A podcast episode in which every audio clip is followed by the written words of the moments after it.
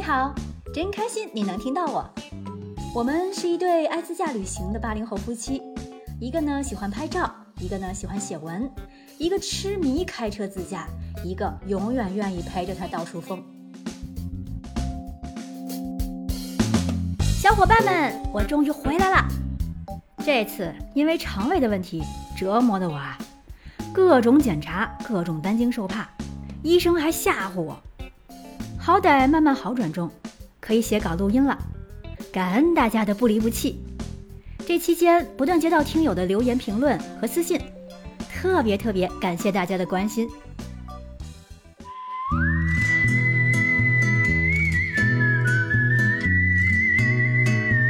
上回说到我们在泸沽湖环湖游的第一天，这一天基本对泸沽湖沿岸的风景有了大体的了解。也确定了第二天徒步旅行的线路。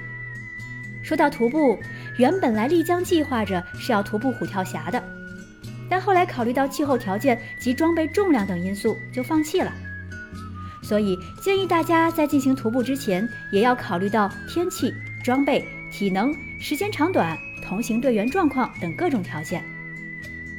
那泸沽湖的徒步路线是这样的：里格半岛到尼塞村到小洛水。线路不长，大概九公里，但如果往返都徒步的话，也足够走上大半天的时间了。一早，照例还是七点多钟起床，尽管天依然没有亮。不过，当我再次站到客栈阳台上的时候，看到泸沽湖面升起一层昨天没有的雾气。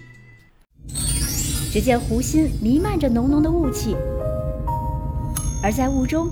可以看到若隐若现的红嘴鸥在飞翔穿行。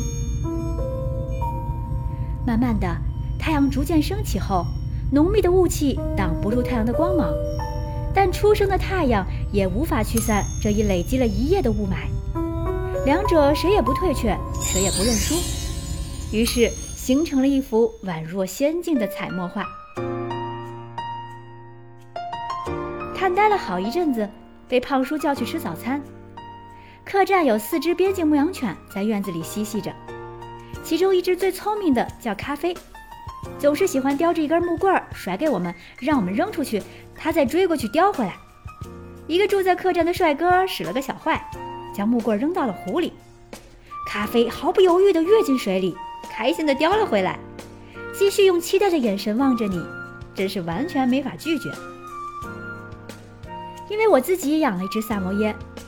所以，对于狗是出了奇的喜欢，见到就挪不动道了。和他们玩了好久，最后被老公催促着不得不离开了。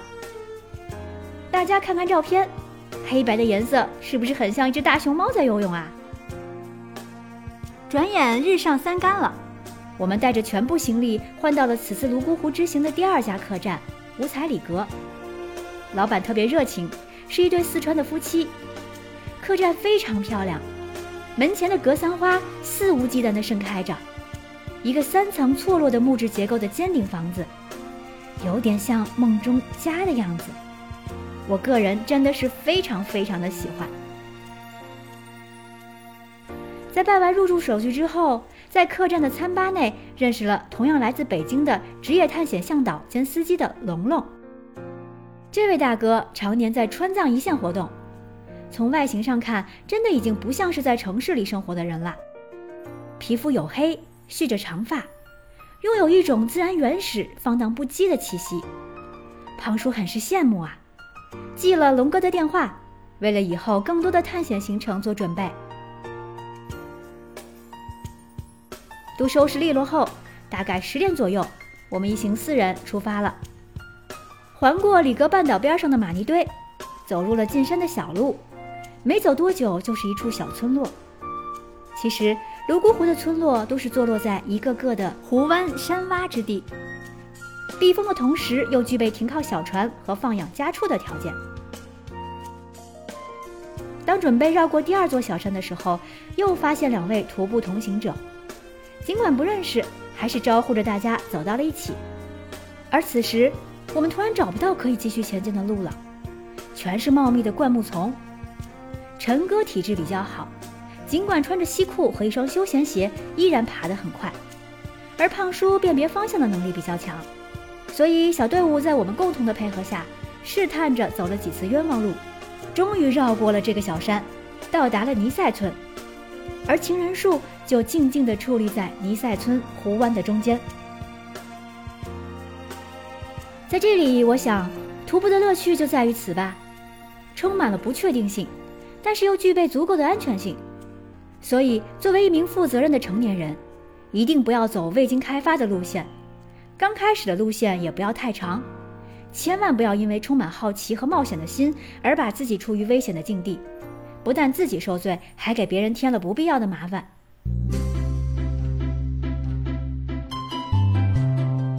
刚刚进入尼塞村子边上的田地，就发现了好玩的：两只不大点的小花狗竟然开始挑衅一两只小黑猪，把猪赶得一个劲儿的哼哼，向猪群跑过去求救。可是整个猪群一起被赶得落荒而逃。可是小狗们却不罢休，继续追赶和嬉戏。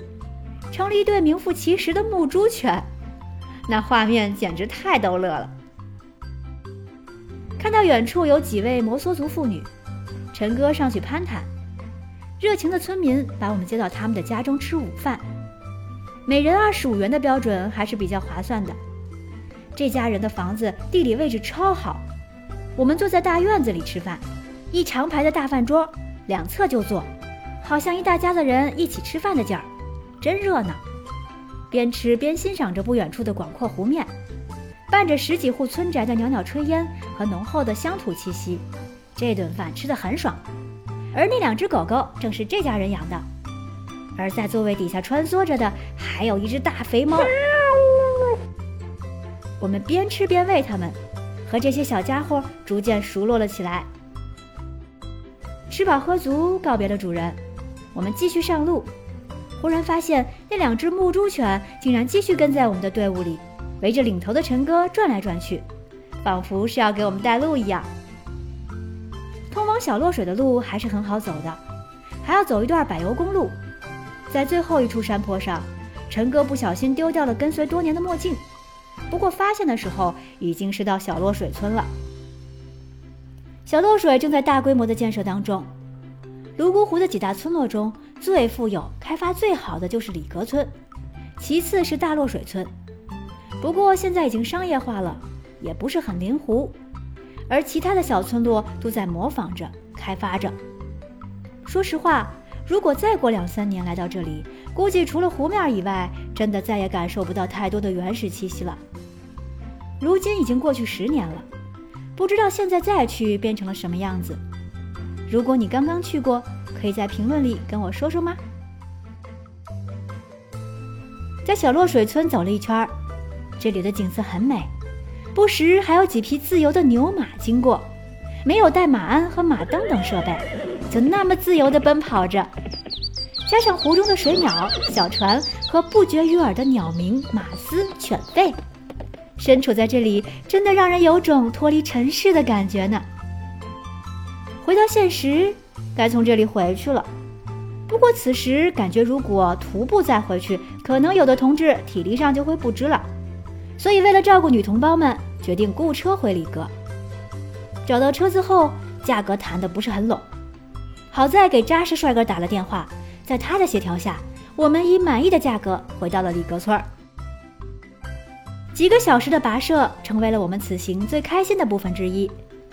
脱掉沉重的登山鞋，洗个澡，靠在客栈露台的藤椅上，晒着太阳，喝着小茶，享受着珍贵和纯粹的日光，那感觉就一个字儿爽。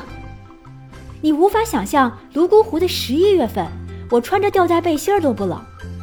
只不过这已经是此行泸沽湖的最后一个下午了。晚上，几个朋友围坐在客栈复式结构的二楼小憩，喝茶、观星、谈天说地。那感觉比在大城市中的咖啡厅、酒吧要来的舒服自在的多。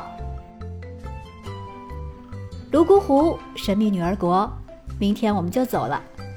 我希望这不是我们最后一次来这里，但却不希望自己第二次来这里，因为我担心再来的时候会带来一些失望与遗憾，因为我怕这里已经不再是泸沽湖，而是泸沽湖度假村了。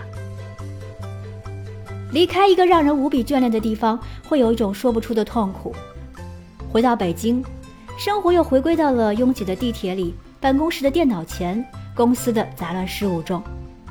这就是理想与现实的差距。有失落感，才会有喜悦感吧。